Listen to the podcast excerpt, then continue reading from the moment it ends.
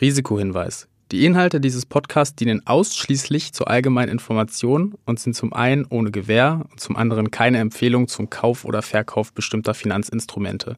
Es handelt sich nicht um Anlageberatung. Ihr entscheidet selbst, was ihr macht.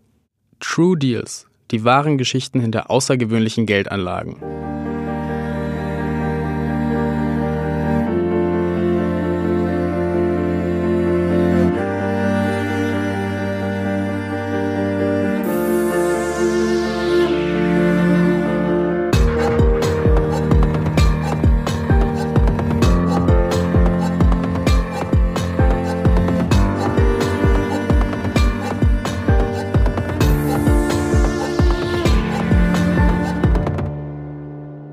Patagonia wurde vor fast 50 Jahren gegründet. Schon immer war das US-Unternehmen auf Umwelt- und Klimaschutz bedacht.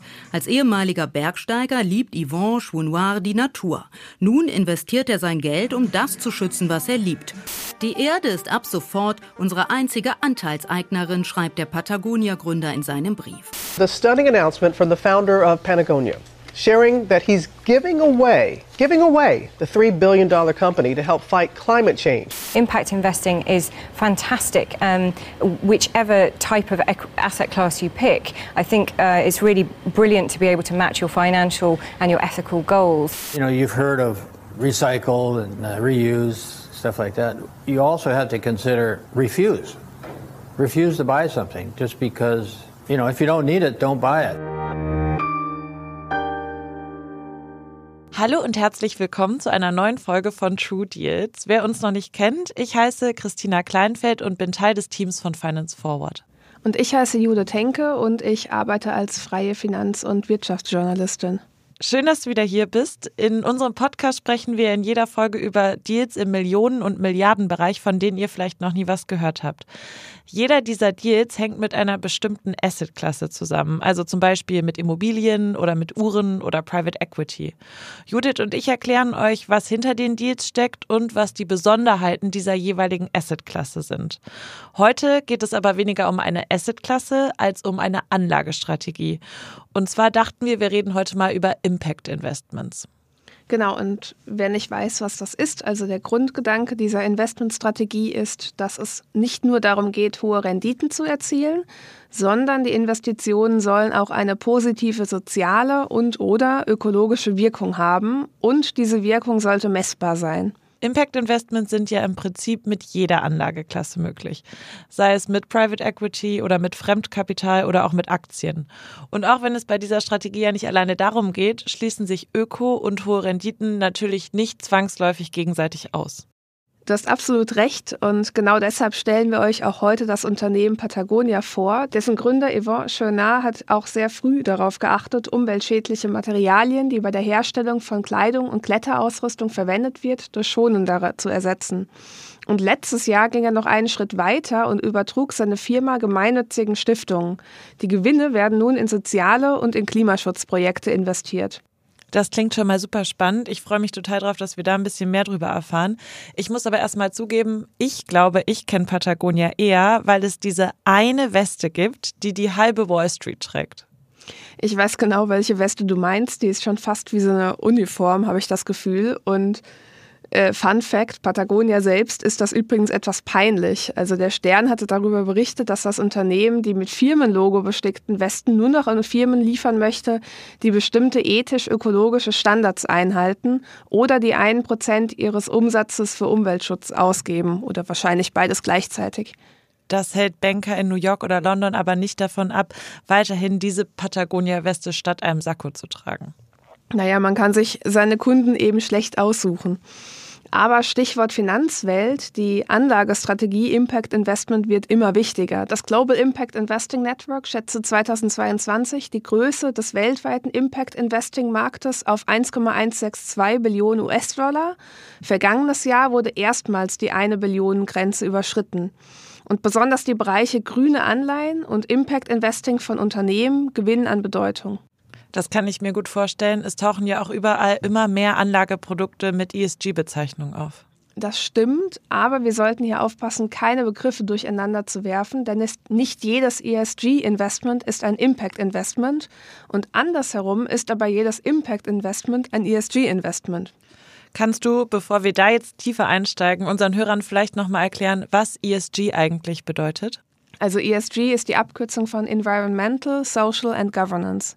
Das heißt, zusätzlich zu den Kennzahlen eines Unternehmens prüft der Investor, wie umweltfreundlich und wie sozial ein Unternehmen ist und wie gut seine Unternehmensführung ist. Und diejenigen Unternehmen, die hier bestimmte Standards nicht einhalten, werden ausgeschlossen. Und dann gibt es noch den Begriff Social Responsible Investing, kurz SRI. Hier werden Investitionen nochmal zusätzlich auf weitere ethische Kriterien geprüft. Umweltfreundlich, sozial, gute Unternehmensführung. Das klingt noch ziemlich allgemein. Haben wir dafür ein paar Beispiele? Du hast absolut recht. Und ja, ich glaube, ich nenne einfach mal ein paar Beispiele. Also beim Umweltaspekt wird zum Beispiel geprüft, ob das Unternehmen mit seinen Praktiken die Wasserknappheit verschärft oder die Biodiversität in bestimmten Regionen bedroht. Zum Beispiel, wenn man jetzt irgendwie Fleisch in Brasilien, äh, ja, Rinder in Brasilien hält und dann dafür der Regenwald abgeholzt wird, ist es nicht so toll für die Biodiversität. Unter Social werden Aspekte wie Einhaltung von Menschenrechten und Diversity-Richtlinien geprüft. Und bei der Unternehmensführung sind Aspekte wie Risikomanagement, Transparenz oder der Kampf gegen Korruption maßgebend. Und diese ESG-Ratings werden von Ratingagenturen erstellt. Und SRI geht über ESG noch weiter hinaus, oder? Ganz genau. Da werden zum Beispiel nochmal bestimmte Geschäftsmodelle ausgeschlossen, zum Beispiel die Tabak- oder Rüstungsindustrie. Alles klar. Und was ist jetzt konkret mit Impact Investments gemeint?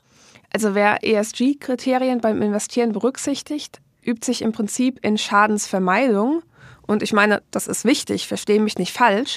Zumal mittlerweile mehreren Umfragen zufolge rund 50 Prozent der Investoren sich darum bemühen, nach diesen Kriterien zu investieren. Aber ich meine, neue Windräder werden ja nicht gebaut, nur weil man jetzt in einen ESG-konformen ETF investiert hat. Und genau darauf zielt aber Impact Investment ab. Hier werden eben die Investoren aktiv und helfen einem Unternehmen oder einer Organisation bewusst dabei, einen sozialen und ökologischen Zusatznutzen zu erzielen. Okay, verstanden. Die Begriffe werden aber ziemlich oft miteinander vermischt, oder? Ich meine mich zu erinnern, dass in manchen Artikeln und Berichten bereits die Integration von ESG-Kriterien als Impact Investment bezeichnet wird. Ja, das ist leider so ein gängiger Fehler in vielen Artikeln und diese Verwirrung ist natürlich auch super für Anbieter, die Greenwashing betreiben wollen. Und genau deshalb fand ich es jetzt wichtig, dass wir diese kleine Einführung gemacht haben, damit jeder Hörer den Unterschied jetzt auch verstanden hat, bevor wir richtig loslegen. Okay, dann let's go. Kann ich als Privatanleger Impact Investments tätigen? Klar, also es gibt zum Beispiel Crowdfunding-Projekte, ähm, aber natürlich als vermögende Person oder als institutioneller Investor stehen dir natürlich hier mehr Möglichkeiten offen. Also in einem Forbes-Text wird zum Beispiel Jolene Caruso Fitzgerald, die Divisional Vice Chairman im Global Wealth Management bei der UBS, ist zitiert. Und sie meint, Impact Investment sei zum Beispiel für Family Offices sinnvoll, denn wohlhabende Familien setzen sich zwar aus verschiedenen Generationen zusammen, aber oft haben sie ein gemeinsames Ziel, nämlich ihr Geld so einzusetzen, wie es ihren Werten entspricht.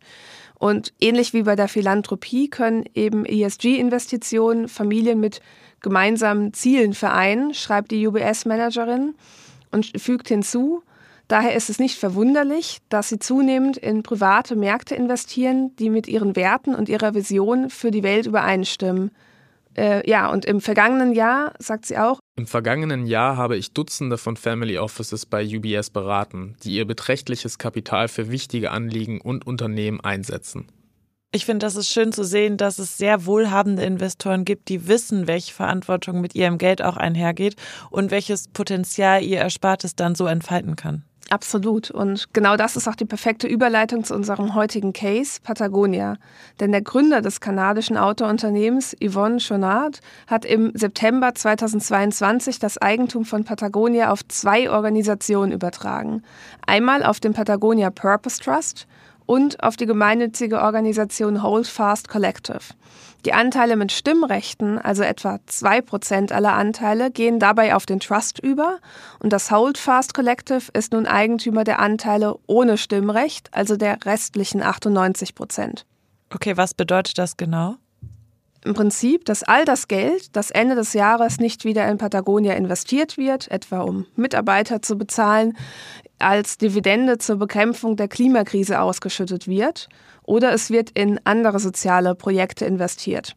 Auf der Website des Unternehmens drückt es schon so aus. Die Erde ist jetzt unser einziger Aktionär. Und wie viel Geld erhält dieser Aktionär Erde durch die Entscheidung im Schnitt? Also laut New York Times waren es bereits 2022 100 Millionen Dollar. Not bad. Aber das ist natürlich eine radikale Entscheidung. Vielleicht kannst du uns noch ein bisschen mehr zu den Hintergründen erzählen. Also dazu muss man eines wissen. Yvonne Chonard ist mittlerweile stolze 84 Jahre alt und auch wenn der Patagonia-Gründer, der übrigens ein leidenschaftlicher Kletterer ist, noch sehr fit für sein Alter ist, musste er natürlich irgendwann darüber nachdenken, was mit seinem Lebenswerk passiert, wenn er mal nicht mehr da ist. Und die Börse war für den umweltbewussten Kanadier hier keine Option und das schreibt er auch selbst auf der Website. Ich habe das mal ins Deutsche übersetzt. Eine Möglichkeit war, Patagonia zu verkaufen und das gesamte Geld zu spenden. Aber wir konnten nicht sicher sein, ob ein neuer Eigentümer unsere Werte beibehalten oder unser Team von Mitarbeitern auf der ganzen Welt weiter beschäftigen würde. Ein anderer Weg war, das Unternehmen an die Börse zu bringen. Was für eine Katastrophe das gewesen wäre.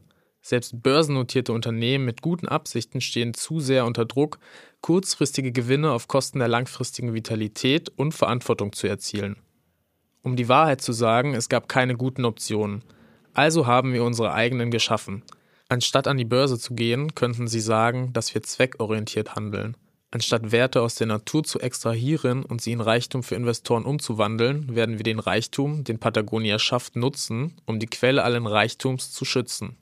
Er hatte also Angst, dass Patagonia, sobald es an der Börse notiert ist, nicht mehr nachhaltig wirtschaften könnte und seine Werte verraten muss. Ist die Angst berechtigt? Naja, da ist schon was dran. Das schreibt auch die Plattform Impact Alpha. Demnach würden Aktionäre immer noch dazu neigen, hohe Gewinne gegenüber Investitionen des Unternehmens in Nachhaltigkeit vorzuziehen. Ein Beispiel. 2015 musste zum Beispiel der damalige CEO des Energieunternehmens NRG zurücktreten, nachdem er das Unternehmen grüner machen wollte. Und ähnlich ging es dem früheren CEO des Lebensmittelkonzerns Danone. Der wollte die Lieferkette nachhaltiger gestalten, aber da hatten die aktivistischen Hedgefondsmanager etwas dagegen. Schade eigentlich, dabei sind Klimakrisen langfristig ja auch immer Risiken für den Erfolg des jeweiligen Unternehmens selbst. Ja, langfristiges Denken liegt nicht jedem, wobei natürlich die Lösung, die der Patagonia-Gründer gefunden hat, recht extrem ist. Natürlich können Unternehmerfamilien auch gemeinnützige Organisationen gründen und nicht gleich 100 Prozent, sondern einen etwas geringeren Anteil ihrer Firma übertragen. Und es gibt auch besondere Rechtsformen, die die Gemeinnützigkeit von Unternehmen sicherstellen sollen. Zum Beispiel in den USA die B Corporation. B-Corporations wollen zum Wohle der Gesellschaft wirtschaften und können sich deshalb auch andere Ziele setzen als Profitmaximierung. Das heißt, im Fokus steht nicht der Shareholder Value, sondern auch der Stakeholder Value. Es wird sich also nicht nur darauf fokussiert, dass die Anteilseigner zufrieden sind. Das Unternehmen soll auch einen positiven Einfluss haben, zum Beispiel auf das Wohl seiner Arbeitnehmer, sein Umfeld und auf die Natur. Ganz genau, denn der Gedanke dahinter ist natürlich, dass nur in einem sicheren Umfeld, also ohne Klimarisiken, soziale Unruhen oder Kriege, es überhaupt möglich ist, als Unternehmen langfristig erfolgreich zu werden. Und das wissen natürlich viele Unternehmer. Das Magazin Stanford Social Innovation Review schreibt, dass der Betrag, den Corporate Impact Investors verwalten, zwischen 2016 und 2021 mit einer jährlichen Wachstumsrate von 54 Prozent gestiegen ist. Da haben wir wieder einen neuen Begriff. Was sind denn Corporate Impact Investors? Damit sind Unternehmer gemeint, die mit ihren Investitionen nicht nur auf die finanzielle Rendite ihres Unternehmens abzielen, sondern die auch damit nachweislich positive soziale und ökologische Ergebnisse erzielen wollen. Und oft fokussieren sie sich bei ihren Investitionen auf Bereiche, die in Übereinstimmung mit dem Leitbild ihres Unternehmens stehen. Also würde zum Beispiel ein Pharmaunternehmen sich vermutlich eher auf Investitionen fokussieren, die zum Beispiel eine bessere Gesundheitsversorgung für die Bevölkerung garantieren. Ja, und die Unternehmen werden beispielsweise zu Venture Capital Gebern und unterstützen Startups mit sozialer oder nachhaltiger Ausrichtung. Okay, verstanden. Sie nutzen ihr Geld und ihre Position im Markt also, um bewusst nachhaltige Projekte und Jungunternehmen zu fördern. Ganz genau. Wichtig dabei ist, dass nachweislich diese Investition dazu geführt hat, dass ein nachhaltiges Unternehmen wächst oder anderweitig ein positiver Impact erzeugt wurde. Es gibt natürlich einen Hintergrund, warum Unternehmen diese Investmentstrategie wählen. Denn oft ist die eigentliche Geschäftstätigkeit nicht so nachhaltig. Und das ist auch bei Patagonia der Fall, weil ich meine, egal wie umweltfreundlich das Unternehmen ist, Kleidung herzustellen wird ehrlich gesagt nie ganz CO2-frei sein. Und am besten wäre es natürlich, wenn wir uns so wenig Kleidung wie möglich neu kaufen. Zumal auch der Müll, der durch Altkleider entsteht, in Entwicklungsländern wie Ghana ein Riesenproblem ist. Da sind wirklich so Müllberge. Da hast du natürlich recht. Andererseits gibt es aber auch einfach einen Punkt, ab dem Kleidung verschlissen ist und nicht mehr gut aussieht. Ja, das kenne ich selbst, vor allem wenn man äh, billig kaufen möchte. Und das ist auch eine schöne Überleitung zu Patagonia. Das Unternehmen bemüht sich nämlich darum, besonders langlebige Kleidung herzustellen und nutzt bei der Herstellung recyceltes Material und bietet sogar an, Kleidung reparieren zu lassen. Übrigens, 2011 rief das Unternehmen in einer Anzeige der New York Times sogar selbst dazu auf, eine Jacke nur zu kaufen, wenn sie dringend benötigt wird. Und auch der Gründer Shonar sagte in einem Interview, das ich auf NBC gefunden habe. You know, you've heard of recycle and uh, reuse, stuff like that. You also have to consider refuse. Refuse to buy something just because, you know, if you don't need it, don't buy it. Kauft nicht unsere Kleidung. Das ist ja eine ziemlich ungewöhnliche Marketingstrategie. Das stimmt, aber sie naja, wie man sieht, funktioniert oder ging nach hinten los. Jedenfalls nach der Anzeige in der New York Times stiegen laut Taz die Verkäufe des Unternehmens rasant an. Vielleicht war das aber ja auch genau der Plan und Patagonia hatte insgeheim darauf gehofft. Das kann natürlich auch sein, denn bei seinem Käufermilieu kommt Patagonia mit solchen Aufrufen natürlich gut an. Das sind hauptsächlich gut situierte Menschen, die bereit sind, für fair hergestellte Produkte mehr zu bezahlen. Und so signalisieren sie ja auch nach außen hin, hey, schaut her, ich bin umweltbewusst. Patagonia hat hier also frühzeitig eine Nische gefunden. Seit wann gibt es denn Patagonia eigentlich? Vielleicht können wir noch mal ein bisschen auf die Geschichte des Unternehmens eingehen. Das ist doch eine gute Idee. Patagonia beschreibt seine Unternehmensgeschichte praktischerweise auf seiner eigenen Website recht gut und ausführlich. Und ich habe da mal die wichtigsten Punkte herausgepickt. Also erstmal zum Gründer, Yvonne Chonard. Der begann 1953, als er 14 Jahre alt war, mit dem Klettern. Und vier Jahre später, also immer noch so als halber Teenager, hatte er sich auf einem Schrottplatz eine Schmiede gekauft, inklusive Werkzeug, und brachte sich selbst bei, wie man Kletterhaken herstellt. Und bald wollten auch seine Freunde diese Stahlhaken kaufen. Und ja, so wurde er im Prinzip quasi aus Versehen zum Geschäftsmann. Jetzt lass mich raten, dann hat er schnell sein Geschäft skaliert, eine Lagerhalle gekauft und ganz viele weitere Mitarbeiter eingestellt. Nein, wir sind hier nicht bei einem Öle der Löwen-Pitch, sondern äh, Schonar war tatsächlich so eine Art Hippie. Er begann damit, dass äh, diese Kletterausrüstung aus seinem Kofferraum heraus zu verkaufen, ganz bescheiden. Und er reiste damals durch Kalifornien, um zu surfen. Und seine Ernährung bestand, sehr absurd, aus Dosentunfisch für Katzen, Haferflocken, Kartoffeln, pochierten Erdhörnchen und Stachelschweinen. Ich bin jetzt noch nicht so richtig überzeugt, Judith. ist auch irgendwie ziemlich eklig und wäre auch nicht mein Fall. Aber Schonar war anscheinend die Freiheit wichtiger als eine ausgewogene, schmackhafte Mahlzeit. Er und seine Freunde sah, sahen sich selbst als Rebellen und sie waren wohl sogar stolz darauf, dass das Felsklettern keinen wirtschaftlichen Wert hatte. Das könnten wir nochmal Red Bull erzählen. Naja, also damals gab es noch nicht diese ganzen Sponsorships. Äh, da hat man, glaube ich, wirklich nicht so viel Geld damit eingenommen. Und 1965 gründete Schonar ein Unternehmen für Kletterwerkzeug und stieg damit 1970 zum größten Anbieter von Kletterzubehör in den USA auf. Also hat er dann doch wohl nach wirtschaftlichen Werten gesucht. Ja, aber dann bemerkte er, dass er der Natur mit seinen Produkten schadete, denn die Schlaghaken, die werden ja in den Fels reingehämmert und dann wieder entfernt und langfristig wird dadurch der Fels brüchig. Also entschied sich der Unternehmer für eine Alternative, nämlich für Aluminiumklettkeile. Die konnten von Hand gesetzt werden und mussten eben nicht mehr in den Fels gehämmert werden.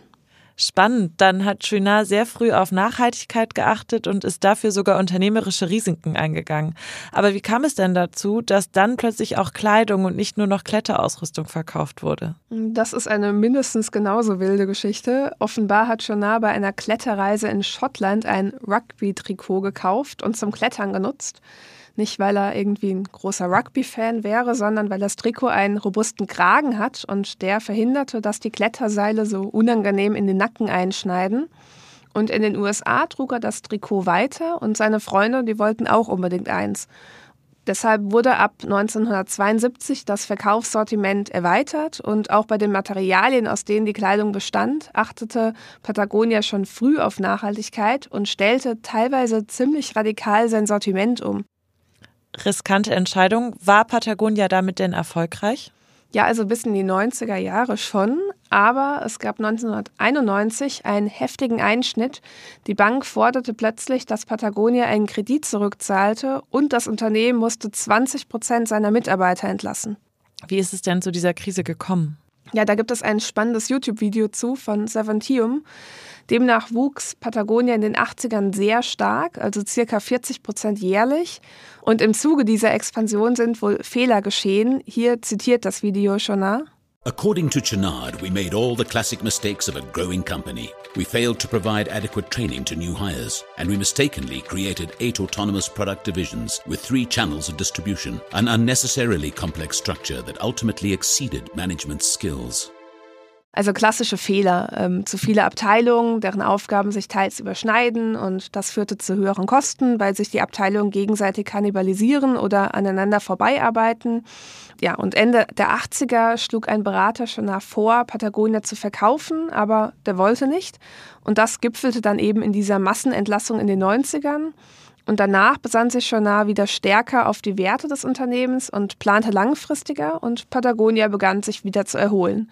Ja, mittlerweile wird der Wert des Unternehmens laut New York Times auf 3 Milliarden Dollar geschätzt und der Umsatz, das hat die Zeit ganz frisch herausgefunden, liegt bei 1,5 Milliarden Euro im Jahr. Pi mal Daumen. Ein beeindruckendes Comeback. Steht auf der Patagonia-Webseite eigentlich auch noch was dazu, ob das Unternehmen schon vor der Umstrukturierung 2022 in nachhaltige Projekte investiert hat? Ja, also das begann in den 70ern. Da nahm eine Gruppe Patagonia-Mitarbeiter bei einer Stadtratssitzung teil. Viele waren Surfer, also viele der Mitarbeiter, und es ging wohl darum, dass ein beliebter Ort zum Surfen Opfer eines Bauprojekts werden sollte. Und das Argument war wohl, dass der Fluss ohnehin tot sei und die Kanalisierung des Mündungsgebiets deshalb keine Auswirkungen auf die Biodiversität haben wird. Aber ein Biologiestudent hatte Fotos aufgenommen und die bewiesen, dass der Fluss eben noch nicht tot war und dort einige Tiere lebten. Patagonia unterstützte dann diesen Studenten mit Geld bei seinem Kampf zum Schutz des Flusses und siehe da, immer mehr Tiere siedelten sich in dem Fluss an. Ja, und danach begann Patagonia regelmäßig an Umweltgruppen zu spenden, die sich für die Wiederherstellung von Habitaten einsetzten. 1986 verpflichtete sich dann Patagonia selbst, 10 Prozent der Gewinne zu spenden. Und 2013 legte Journal ein Wagniskapitalfonds auf, um Startups zu unterstützen, die sich für Klimaschutz und soziale Themen einsetzen. Das klingt alles sehr verdienstvoll, aber wie nachhaltig ist denn Patagonia selbst? Naja, verhältnismäßig nachhaltig. Die Textilindustrie ist leider nicht sehr klimafreundlich, aber andererseits können Kletterer und Wanderer wohl kaum in Unterwäsche durch die Berge laufen. Ich glaube, das wird vor allem etwas kalt. Laut eigenen Angaben lassen sich 84 Prozent der Emissionen, die Patagonia verursacht, auf die Produktion der Materialien zurückführen. Das heißt, Patagonia setzt zwar auf Bio-Baumwolle und recycelte Materialien, aber manche Materialien basieren dennoch auf Erdöl und das ist auch nicht wirklich vermeidbar. Aber trotzdem, Impactful Ninja hat die Nachhaltigkeit des Unternehmens in einer Studie untersucht und kam zu einem positiven Feedback. Inwiefern? Also ich will jetzt nicht die ganze Studie nacherzählen, dann sitzen wir hier noch bis morgen, aber ein paar Beispiele. 87 Prozent der Patagonia-Bekleidung besteht aus recyceltem Material. Ja, Patagonia verlangt von seinen Zulieferern, die dann aber doch oft in Asien sitzen, dass sie einen strengen Verhaltenskodex einhalten und besucht sie, um sich zu vergewissern, dass das auch stimmt. Ja, und über 80 Prozent der Näharbeiten finden im Rahmen des fairen Handels statt und ein höherer Prozentsatz der Arbeiter erhält einen existenzsichernden Lohn als bei anderen Bekleidungsunternehmen. Außerdem setzt Patagonia auf Kreislaufwirtschaft, verwendet seine Textilien wieder und recycelt Fabrikabfälle, um Materialverschwendung zu vermeiden. Und die Produkte von Patagonia sollen besonders langlebig sein. Das letzte finde ich fast am wichtigsten, denn gerade Fast Fashion ist ja wirklich einfach schlecht fürs Klima. Ja, und von Fast Fashion ist Patagonia definitiv sehr weit entfernt. Aber bevor wir uns hier in Patagonia Lobeshymnen verlieren, es gibt noch ein paar spannende Hintergründe dazu, warum Journal die Anteile von Patagonia in eine Stiftung überführt hat. Jetzt bin ich gespannt, welche denn? Also zum einen ist dieses Modell nicht völlig neu, sondern ähnliche Unternehmensstrukturen sind auch bei europäischen Familienunternehmen wie Carlsberg oder Novo Nordisk im Einsatz, wie CNBC schreibt. Ja, und CNBC hat hier mit Morton Bennetson gesprochen. Er ist Professor für Familienunternehmen am INSEAD und akademischer Leiter des Wendel International Center for Family Enterprise.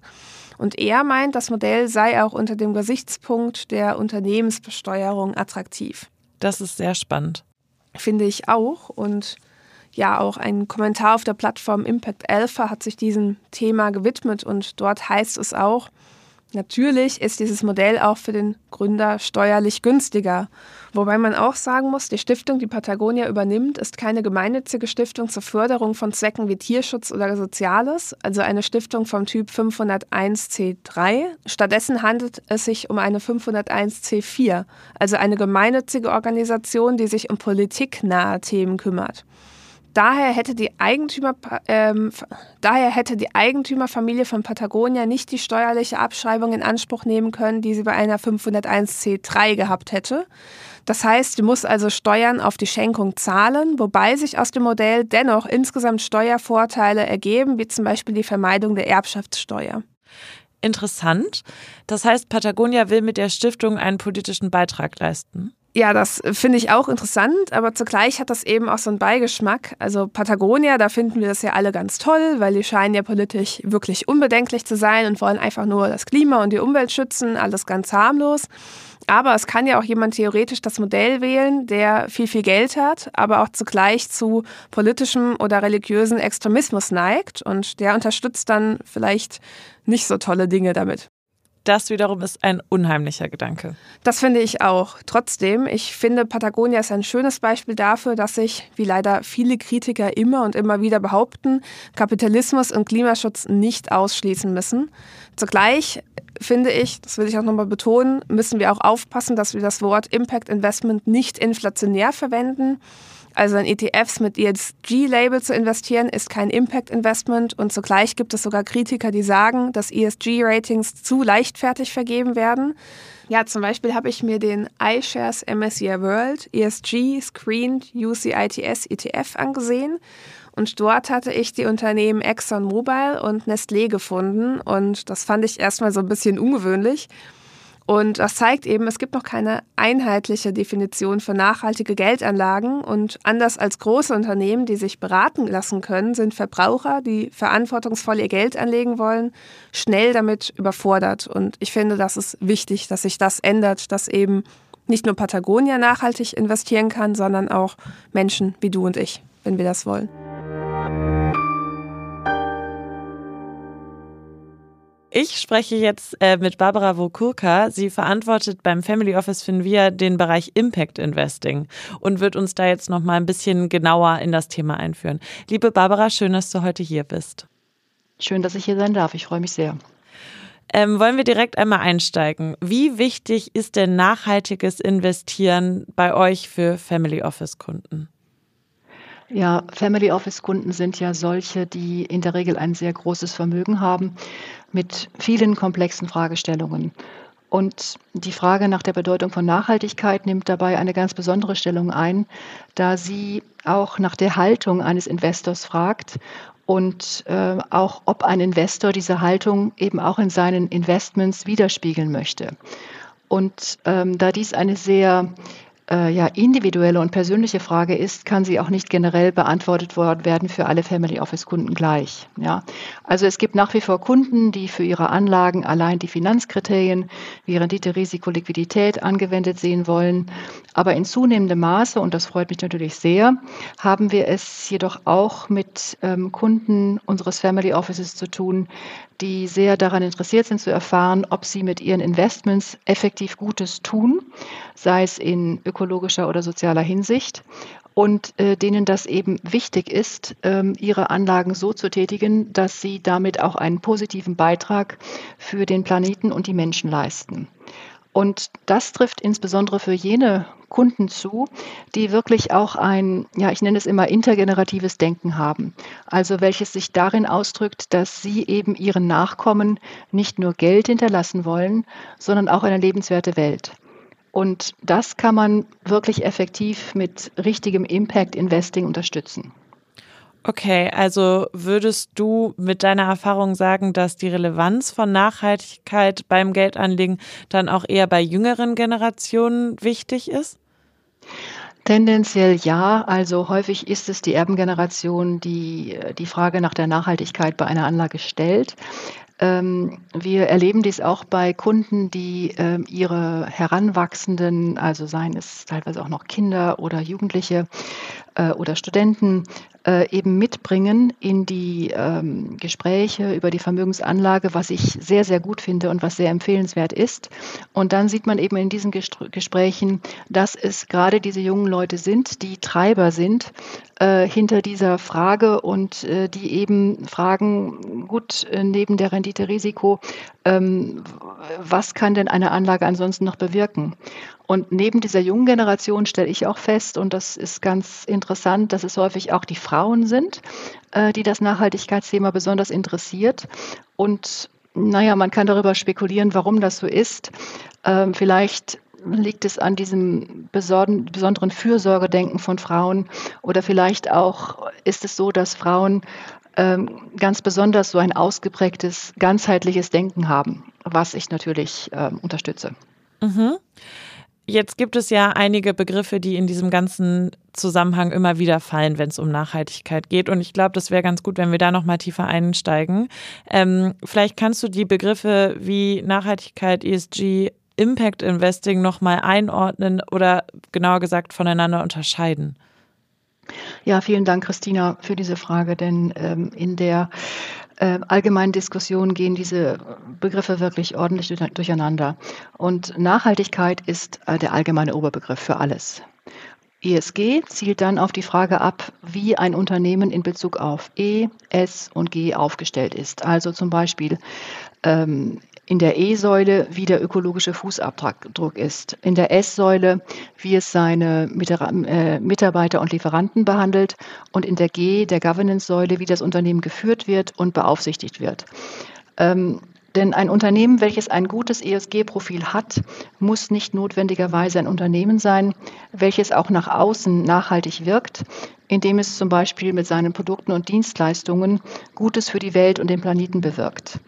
Das ist, äh, gilt für Impact-Unternehmen, die nicht nur in der Innensicht, also in der ESG-Sicht, aus der ESG-Sicht gut aufgestellt sein sollten, sondern insbesondere auch nach außen hin messbare positive Wirkung erzielen.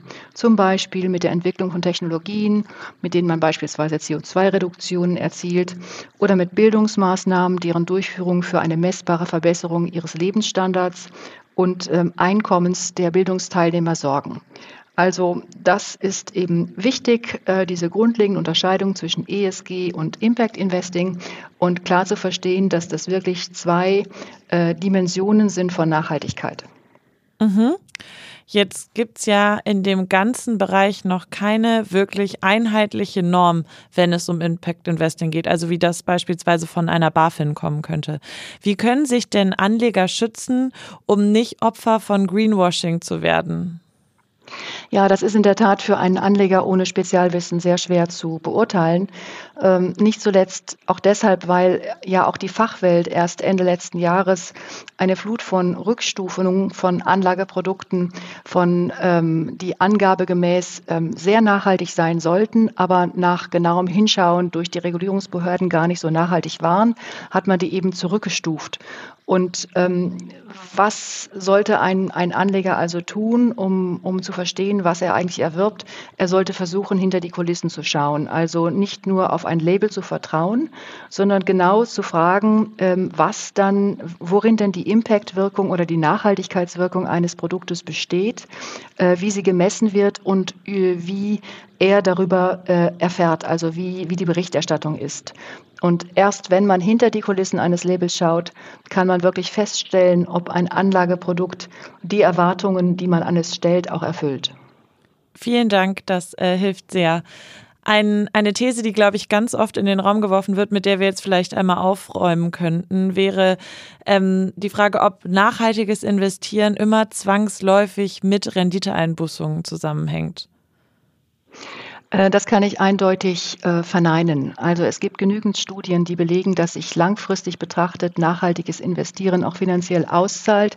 Und ich habe erst vorgestern eine Vertreterin gesprochen oder die Vorständin einer Versorgungskasse, äh, die ihre Anlagen nur nachhaltig tätigt und äh, der ich genau dieselbe Frage gestellt habe.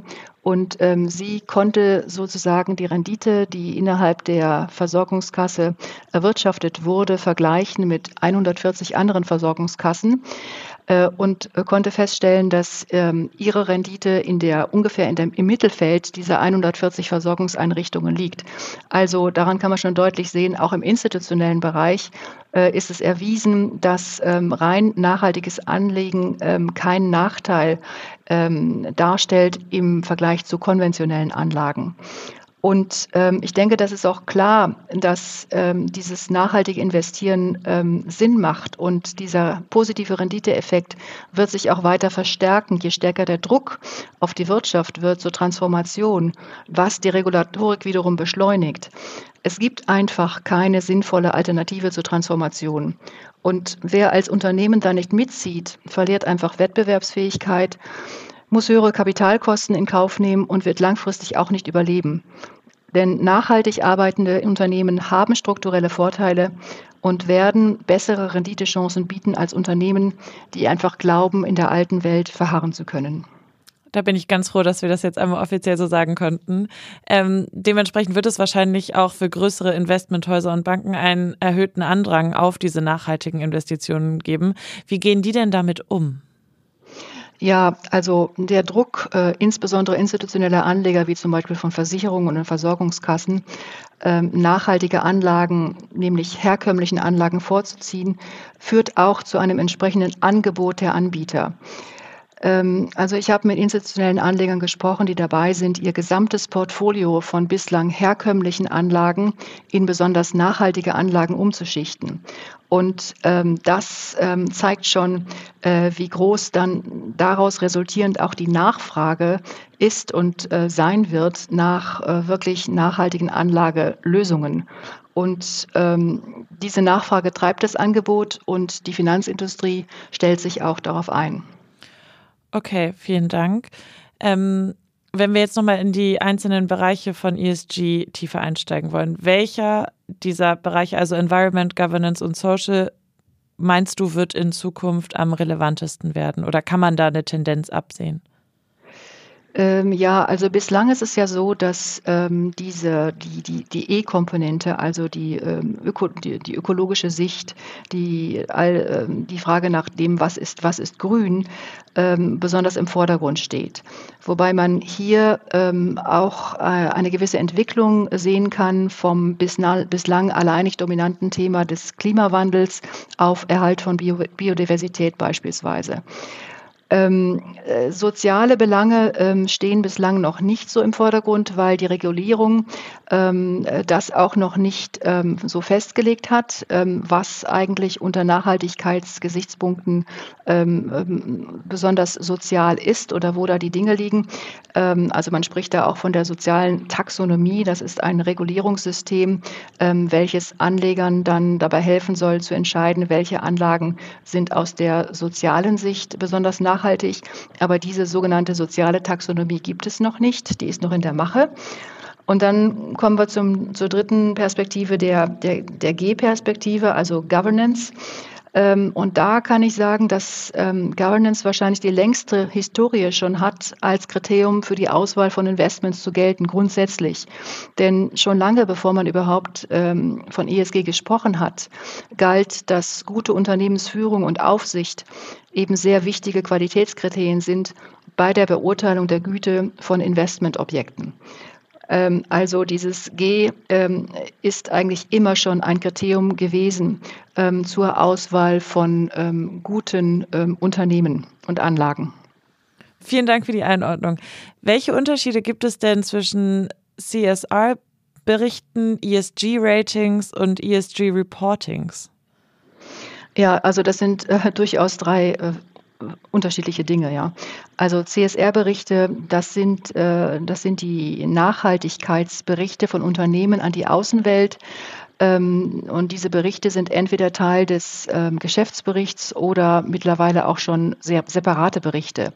Und anhand dieser Berichte können also alle Stakeholder, das sind zum Beispiel Investoren und Kunden, den Beitrag des Unternehmens zur Nachhaltigkeit besser bewerten. Und äh, diese Berichtspflicht, also so einen Nachhaltigkeitsbericht zu erstellen, äh, diese Berichtspflicht betraf in der Vergangenheit vorwiegend sehr große Unternehmen, äh, wird sich aber in Zukunft äh, sukzessive auch auf den Mittelstand ausweiten. Ähm, wenn es um ESG-Ratings geht, ähm, dann sind das Nachhaltigkeitsratings, die ausgegeben werden von speziellen Nachhaltigkeitsrating-Agenturen für einzelne Unternehmen. Ähm, und diese Agenturen, das sind zum Beispiel MSCI, ISS oder Morningstar. Aber das äh, Interessante bzw. Problematische dabei ist auch, ähm, dass man, wenn man diese Ratingergebnisse der unterschiedlichen Nachhaltigkeitsratingagenturen vergleicht, ähm, sehen kann, dass für ein und dasselbe Unternehmen es völlig unterschiedliche Ergebnisse gibt in der ESG-Bewertung, äh, je nachdem, welches äh, Nachhaltigkeitsratinghaus man, man, man zugrunde legt. Und das liegt an unterschiedlichen Kriterien, Gewichtungen, Vergleichsmaßstäben, die die einzelnen Nachhaltigkeitsratinghäuser Häuser äh, zugrunde legen. Ähm, deshalb ist das ähm, auch gar nicht so einfach, sich, ähm, sag ich mal, einfach auf irgendein ESG-Rating zu verlassen, ähm, denn eine andere Ratinggesellschaft kann durchaus zu einem ganz anderen Ergebnis kommen. Und dann haben wir jetzt noch das ESG-Reporting. Ähm, das wird in der Regel in Zusammenhang genannt mit Nachhaltigkeitsberichterstattung von Finanzanlagen. Und die Anleger sollten aus dieser Berichterstattung erkennen, ob und in welchem Maße die Finanzanlagen in ihrer Bewertung ESG-Risiken ausgeliefert sind und wie ihr ESG-Profil aussieht. Beispielsweise, wie hoch der CO2-Footprint eines Portfolios ist oder ähm, welchen Temperaturanstieg die Unternehmen, des, die im Portfolio sind, produzieren, ob dies im Einklang steht mit dem 1,5 Grad-Ziel etc. etc. Vielen, vielen Dank. Jetzt hatten wir ganz kurz schon über CSR gesprochen, also über Corporate Social Responsibility, was ja immer wieder ein Begriff ist im Zusammenhang mit Impact Investment. Vielleicht kannst du da auch noch einmal ein bisschen tiefer ins Detail gehen, was man genau darunter versteht. Ja, ähm, CSR beschreibt die gesellschaftliche Unternehmensverantwortung, also ähm, den freiwilligen Beitrag der Wirtschaft zu einer nachhaltigen Entwicklung. Und ähm, das äh, kennzeichnet also das verantwortliche unternehmerische Handeln äh, in der eigentlichen Geschäftstätigkeit. Ähm, und ähm, es geht darum, dass ähm, das Unternehmen ähm, sozusagen ähm, sagt, in welcher Weise es äh, in ökologischer und sozialer Hinsicht es für eine bessere Welt beitragen will. Vielen Dank. Und jetzt als letzte Frage, wie kann ich denn, wenn ich jetzt selber nicht Millionen zur Verfügung habe, als Kleinanleger mich trotzdem im Bereich Impact Investing üben? Äh, ja, wenn wir also Impact Investing ähm, so streng definieren, wie wir es bei der Finvia tun, dass man nämlich äh, mit Impact Investments wirklich messbare ähm, ökologische und soziale ähm, Ergebnisse, Ziele, positive Veränderungen bewirken will. Wenn man das so definiert, ähm, dann ist es in der Tat beispielsweise schwierig für Kleinanleger, ähm, sich daran zu beteiligen, denn ähm, das kann man eigentlich in der Strenge nur mit illiquiden Anlagen machen, zum Beispiel über Private Equity Impact. Aber da hat man zum Beispiel die Zeichnungshöhe von mindestens 200.000 äh, Euro als Einstiegssumme, äh, also stellt eine gewisse betragliche Hürde dar. Und will man als Kleinanleger in Anlagen investieren, die einem Impact Investing, sag ich mal, nahe kommen, ähm, gibt es ähm, aus meiner Sicht schon einige ausgewählte Manager im liquiden Bereich, zum Beispiel im Aktienbereich, ähm, die ihre Aufgabe mit ihren Anlagen eine nachhaltig positive Wirkung ähm, durch Investments in entsprechende Unternehmen zu erzielen, auch nahe kommen. Und ähm, das ist ähm, schon vorhanden, aber man muss ge sehr genau prüfen und schauen, ähm, inwieweit das beim jeweiligen Anbieter auch der Fall ist. Und ähm, in diese kann man dann auch als Kleinanleger investieren und in der Tat Gutes bewirken. Äh, ich möchte jetzt keine Namen nennen, aber gerne berichte ich in einem persönlichen Gespräch über ähm, die Manager, von denen ich glaube, dass sie so etwas auch umsetzen. Vielen, vielen Dank. Darauf würde ich dann tatsächlich einmal zurückkommen. Ähm, ja, danke, dass du dir die Zeit genommen hast, Barbara. Ich glaube, das war sehr aufschlussreich. Ich habe gerade auf jeden Fall noch mal ein paar Details mitgenommen, die ich aus dem Gespräch von Judith noch nicht ähm, verstanden hatte. Und ähm, ja, vielen Dank. Ja, ich danke dir auch, Christina.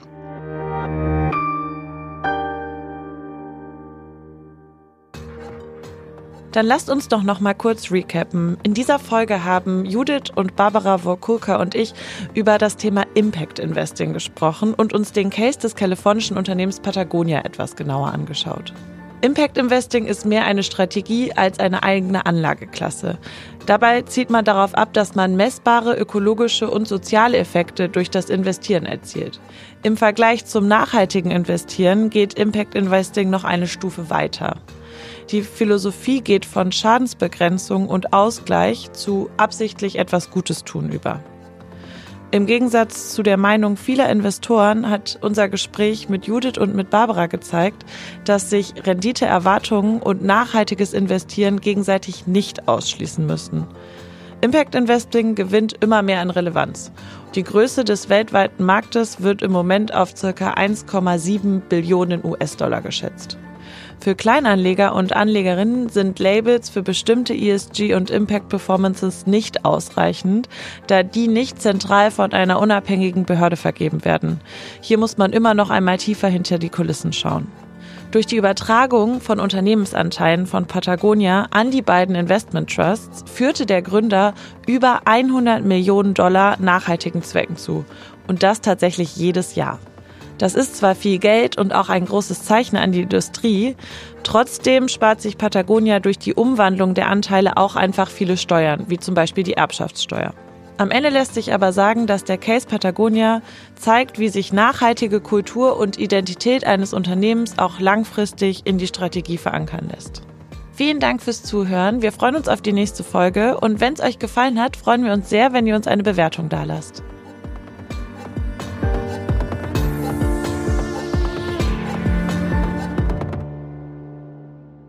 Dieser Podcast ist eine Produktion von Podstars bei OMR und Finance Forward und wird präsentiert von Finvia.